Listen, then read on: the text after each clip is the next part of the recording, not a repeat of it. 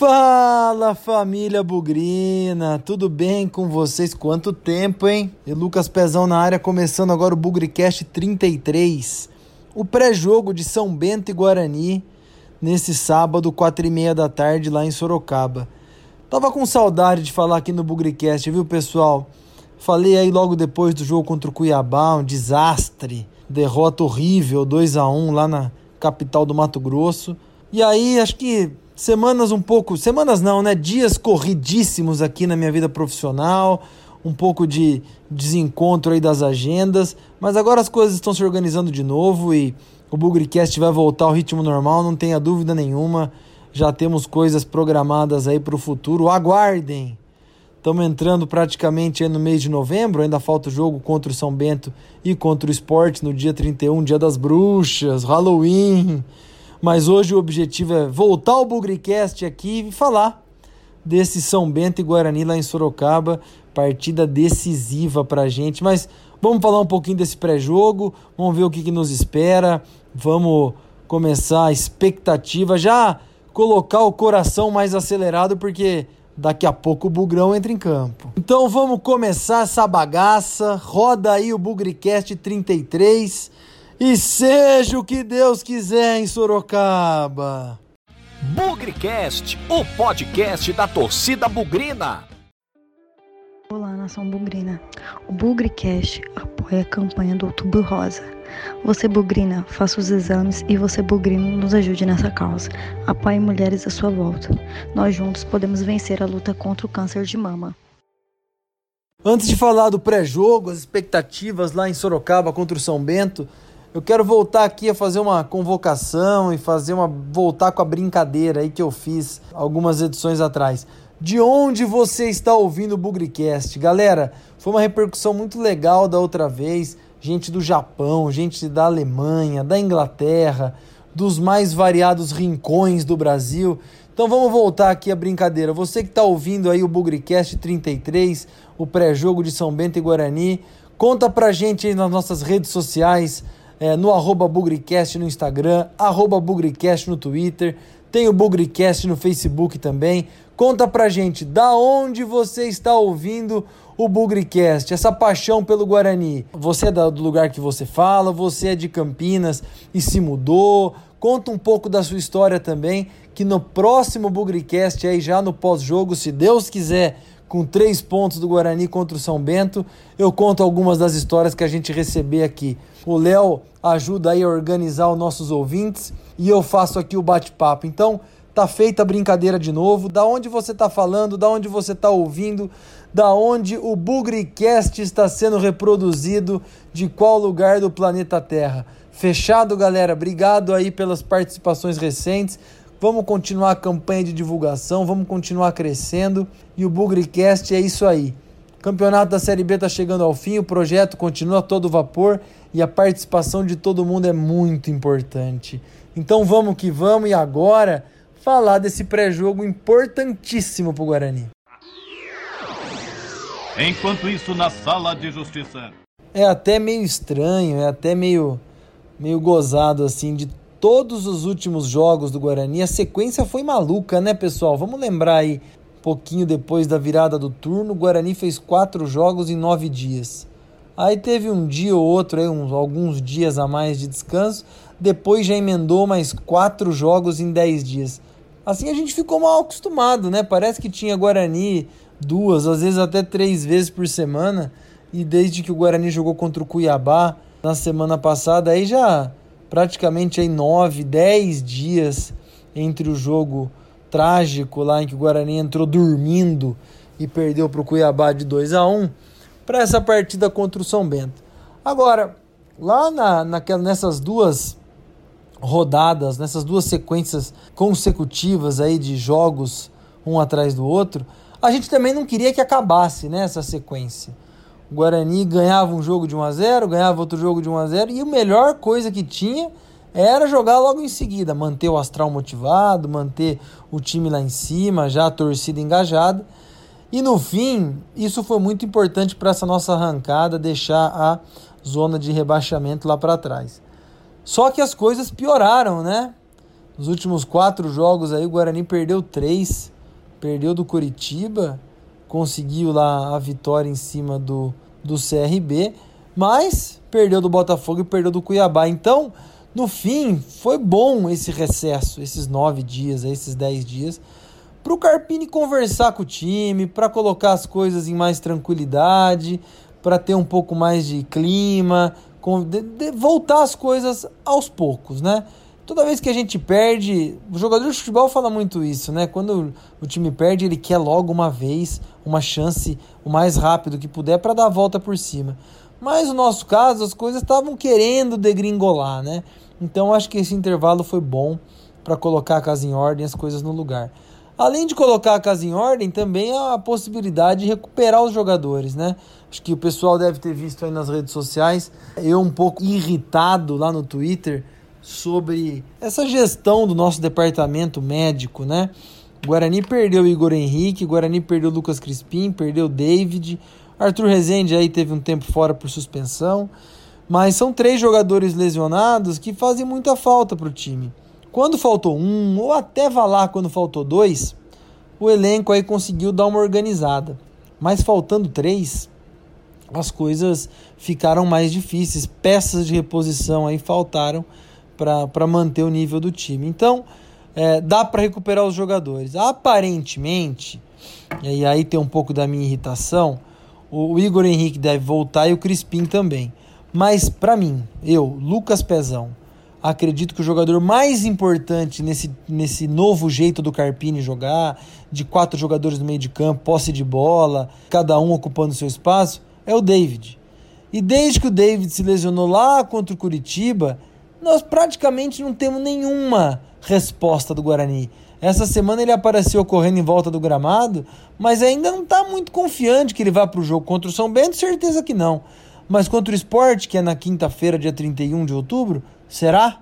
Será que a gente já vai ter o David de volta ou não? gostaria de ter essa resposta e acho que o Guarani não está sendo transparente o suficiente para esclarecer a sua torcida, porque, de novo, o David é um jogador muito importante na formação desse time. Ah, Pezão, quer dizer então que sem o David o time vai perder, tá tudo perdido? Não, não é verdade. O Guarani não é totalmente dependente do David assim. Mas eu acho que essa transparência é o sinal mais importante desse momento pelo qual passa o Guarani. E, e é, é, muito complicado porque quando o time está bem, as coisas é, são tratadas de uma forma positiva, de uma forma legal. Quando as coisas não estão legais, eu acho que a transparência é mais importante ainda. Eu explico por quê. O Clever falhou em alguns jogos. Já começaram as especulações que o Carlão ia jogar. Carlão, garoto da base, excelente goleiro. Poderia ter oportunidade dele. Aí já começaram as especulações. Ah, então vai ser o Jefferson Paulino.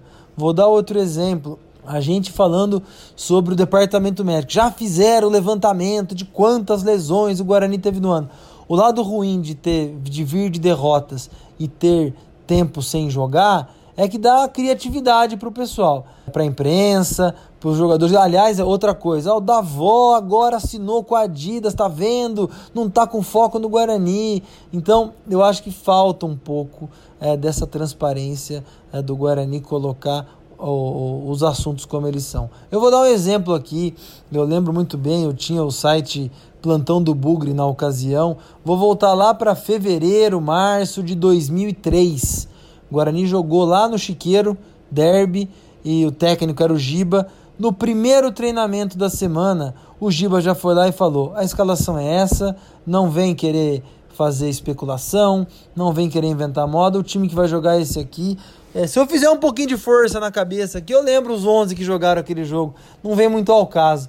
Mas eu acho que esse é o ponto. Quanto mais transparente você é, você acaba com as dúvidas, com a fofoquinha, com o diz que me diz. Então acho que esse é, é, é, um ponto que eu achei que o Guarani falhou nessa preparação. Não vamos fazer disso o fim do mundo, mas tá todo mundo cheio de jeitinho, cheio de segredinho, cheio de invenção de moda e eu acho que isso não vai levar a lugar nenhum. As coisas têm que ser como elas são. Se for para dar uma notícia, gente, vamos dar uma notícia. Fim de papo. Se for para dar boa notícia, vamos dar também. Agora, sem ficar cozinhando, sem dar brecha para interpretação, para especulação, que eu acho que a entidade só tem a perder com isso.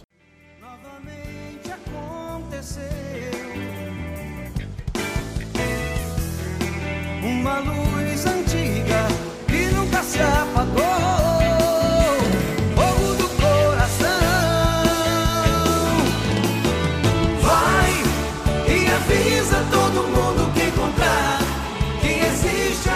Sonho pra sonhar e que amor não acabou. Como a escalação do Guarani deve ser bem perto daqui do que a gente gostaria, né? Aparentemente aí o Clever deve ser mantido, muita gente aí tem criticado, mas o Leno na lateral direita, a, a dupla de zaga, o Luiz Gustavo com certeza, será que o Jareta continua entre o Bruno Silva? Na esquerda pode ser o Thalisson, acho que é uma opção. No meio de campo fica a dúvida, mas confirmando aí os jogadores que voltam de lesão, deve ser o Felipe Guedes como cabeça de área já que o David está fora, o Igor Henrique, o Crispim o Arthur Rezende, e na frente o Michel Douglas e o Davó. Deve ser o time até. O Carpini ele tem sido bem coerente, não promove muitas mudanças radicais. Vamos ver aí como é que vão ser os últimos preparativos. Mas confirmando isso, acho que ele acerta. Acho que faz a, a melhor escolha para formar o time. E aí, gente, a torcida vai estar presente em Sorocaba. Acho que é um jogo muito difícil, é um jogo muito importante. E mais uma vez eu vou pedir paciência. Ganhar lá em Sorocaba é o que a gente quer, não tenha dúvida. Mas empatar não é ruim. A gente precisa fazer pontos. Nós paramos de pontuar nos últimos 12 jogos, a gente fez 3 pontos. Sofremos muitos gols, coisa que não estávamos habituados. Mas vamos, quem for para Sorocaba vai com o espírito de apoiar. O São Bento é um time que está em último lugar, vem de muitas derrotas. É o time que mais perdeu no campeonato, é a pior defesa do campeonato. Tudo isso pode dizer pra gente que, que o Guarani vai ganhar. Longe disso. Vamos um ponto de cada vez, sem afobação. O jogo se ganha em 90 minutos. Então, pessoal que for para Sorocaba, vamos com calma. Se errar um passe, errar um cruzamento, fizer uma falta desnecessária, perder um gol, vamos apoiar, vamos aplaudir. Nós vamos com esses jogadores até o final. Esses caras estão aí empenhados, fechados com o Carpini, fechados com o Guarani, para tirar o nosso time do rebaixamento para a Série C. Eu disse isso na última edição do Bugricast. A tarefa está caminhando, mas está longe de chegar ao fim. Então não é porque a gente deu uma arrancada boa que as coisas estão resolvidas e agora é questão de tempo. Nós precisamos de três vitórias ainda. A gente precisava de três vitórias quando faltavam dez jogos. A gente precisava de três vitórias quando faltavam nove jogos. E a gente continua precisando de três vitórias, só que agora só faltam oito jogos. Então a, re a reabilitação, se possível, tem que vir o quanto antes, já nesse sábado contra o São Bento. Quatro e meia da tarde, horário bom, torcida vai estar presente, adversário em crise, mas não quer dizer que tudo isso vai resultar numa vitória do Guarani. Motivação tem que ser alta, o astral tem que ser alto, os, o, o time vai estar reforçado, mas tem que jogar os 90 minutos, tem que batalhar. Eu, vocês vão, vão, não vão encontrar aqui um, uma pessoa que vai fazer críticas individuais ou direto aos jogadores ou ao Carpini. Eu tô fechado com esses caras. Se o Guarani perder em Sorocaba, a luta continua. Vamos buscar os pontos contra o esporte e assim a gente vai. A gente tava rebaixado, gente, com rodadas e rodadas de antecedência. Não quer dizer que isso significa aceitar mediocridade, aceitar falha, aceitar derrota. Mas vamos pôr um pouco de cabeça no lugar e entender que se a gente exaltava que era o mesmo elenco que estava em último lugar que deu uma arrancada, esse elenco vai fraquejar também. Vai demonstrar falhas, vai demonstrar problemas. E a gente tem que apoiar. Tá? Então vamos com essa cabeça para Sorocaba, vamos evitar as críticas, vamos apoiar esses jogadores. Como o pessoal gosta de dizer na, na gíria, vamos dar moral para esses caras. Porque se tem alguém que vai tirar o Guarani do rebaixamento, são esses caras. E estamos fechados com eles até o fim. Sobre o São Bento, aconteceu um fato aí muito engraçado nessa quinta-feira, quarta-feira. Saiu uma notícia aí que o São Bento dispensou vários jogadores já pensando em redução de custo, pensando na temporada que vem. O presidente do São Bento soltou os cachorros em cima dos jogadores, chamaram de chamou de laranja que não tem mais caldo, chamou de bagaço da laranja, chamou de jogadores sem condições. Olha, honestamente, eu não eu, eu vi muita gente falando que o São Bento jogou a toalha, que o São Bento desistiu, que agora já era. Honestamente, eu não iria por esse lado não. É, o futebol é, é cheio de de traquejos e cheio de segredinhos. E, e eu falei um pouco sobre essa história de transparência, essa história de ser aquilo que, que as coisas são. Na bem da verdade, para mim o presidente do São Bento pode estar tá criando um fato novo para tentar motivar os jogadores, para tentar dar um chacoalhão, um choque no elenco. Então, vamos encarar isso como um fato de um time que está em último lugar ter se desfeito de alguns jogadores. Não vamos entender isso como um fim de feira, como as coisas acabaram, já aceitaram o rebaixamento e fim de papo. Isso pode ser uma armadilha para o Guarani. Então, tanto os jogadores, comissão técnica, torcedores, futebol se resolve em 90 minutos. Nós já fomos para Sorocaba uma vez, se não me engano, em 2015, enfrentar o Atlético de Sorocaba já rebaixado, praticamente, se não me engano, já rebaixado, e o Guarani perdeu. Daqui a pouco, gente, vai começar a mala preta, daqui a pouco vai começar o bastidor. Então vamos evitar um pouco a euforia ou esse comentário de que o São Bento já entregou os pontos, porque não entregou não. Na minha opinião, eu acho que o São Bento está enrolado, assim como o Vila Nova tá e o Criciúma também. São três times aí que estão numa situação muito difícil. Mas não quer dizer que já caiu, gente. A diferença deles pra gente são oito pontos. Ah, é bastante coisa, é bastante coisa. Mas se eles ganharem, vira cinco. Vira cinco com 21 para disputar. Então, vamos parar um pouquinho, pôr o pé no chão e entender que o jogo vai ser duro. São Bento vem de uma tá numa fase ruim há muito tempo, chegou aí a ganhar alguns jogos fora de casa, chegou a tentar uma reabilitação, mas tá muito enrolado. Isso não quer dizer que o Guarani já ganhou. Então, pé no chão, cabeça no lugar e futebol se resolve em 90 minutos.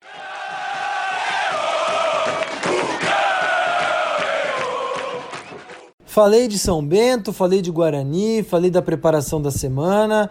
Agora vamos falar sobre a história desse confronto. Vamos falar sobre os números, sobre, olha, é um confronto antigo, hein? E que já valeu muita coisa na história do Guarani. Mas eu vou parar de dar spoiler aqui e vou chamar o meu amigo Vitor Rede. Conta pra gente aí essa esse retrospecto, essa história de Guarani São Bento, São Bento e Guarani. Vai lá, Vitor.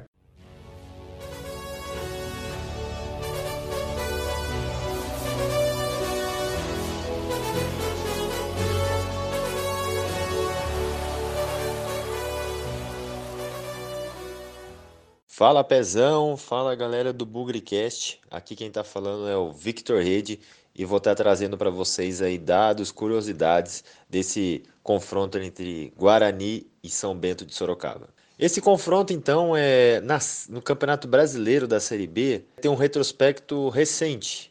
A primeira vez que as equipes se enfrentaram pela segunda divisão do Nacional foi no ano passado.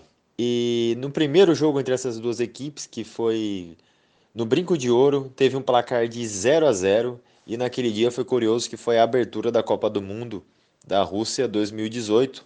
A Série B não parou né, no, naquela, naquela oportunidade e no dia da abertura da Copa teve esse jogo e o Guarani acabou empatando em 0 a 0 com um gol mal anulado do Edson Silva de cabeça. Num cruzamento de escanteio, o Bandeirinha acusou que a bola fez a curva por fora. No jogo do retorno, o Guarani brigava ali por entrar né, no G4, que foi assim pelo campeonato inteiro, né? A briga, briga, briga para entrar para o G4, mas nunca conseguiu entrar. E jogando em Sorocaba com uma presença maciça da torcida bugrina, tomamos um gol aos 48 do segundo tempo e acabamos perdendo por 1 a 0. Já nesse ano, 2019, veio a primeira vitória do Guarani enfrentando o São Bento pelo Campeonato Brasileiro da Série B.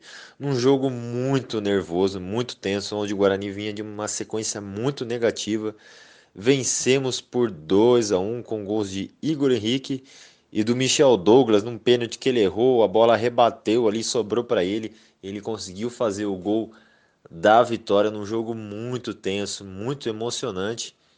E assim conseguimos sair vitoriosos e mas no fim não foi a arrancada que nós esperávamos naquela oportunidade, onde o técnico ainda era o Roberto Fonseca e mais algumas rodadas depois ele deixou o cargo. Eu quero fazer uma menção aqui especial para um confronto que aconteceu pelo Campeonato Paulista da Série 2, mais preciso na nossa estreia no dia 15 de janeiro de 2011, onde vencemos por 3 a 0 naquele dia, que deu o pontapé inicial do caminho do acesso. Né? Nesse ano a gente acabou subindo, era um formato diferente, né? eram quadrangulares. Mas nesse primeiro jogo, vencemos, como eu disse, 3 a 0 com gols de Marcos Denner, Aislan e aqui que eu quero mencionar, o Bruno Rangel. O Bruno Rangel que infelizmente faleceu naquele acidente né, envolvendo o time da Chapecoense, jornalistas, e esse foi o único gol dele, né? Ele que naquela oportunidade, ele foi contratado e veio do Criciúma, jogou no Guarani 17 jogos e fez esse único gol. E dali dois anos ele foi para Chapecoense e se tornou o maior artilheiro da história do clube. Infelizmente no Guarani ele não teve essa mesma sorte, mas que fica aqui o registro. Também ele está marcado na história, né, por fazer parte desse time que conseguiu subir da Série A2 para a Série A1 e por detalhe não foi campeão paulista da Série A2. Eu espero que vocês tenham gostado. Um grande abraço e até a próxima.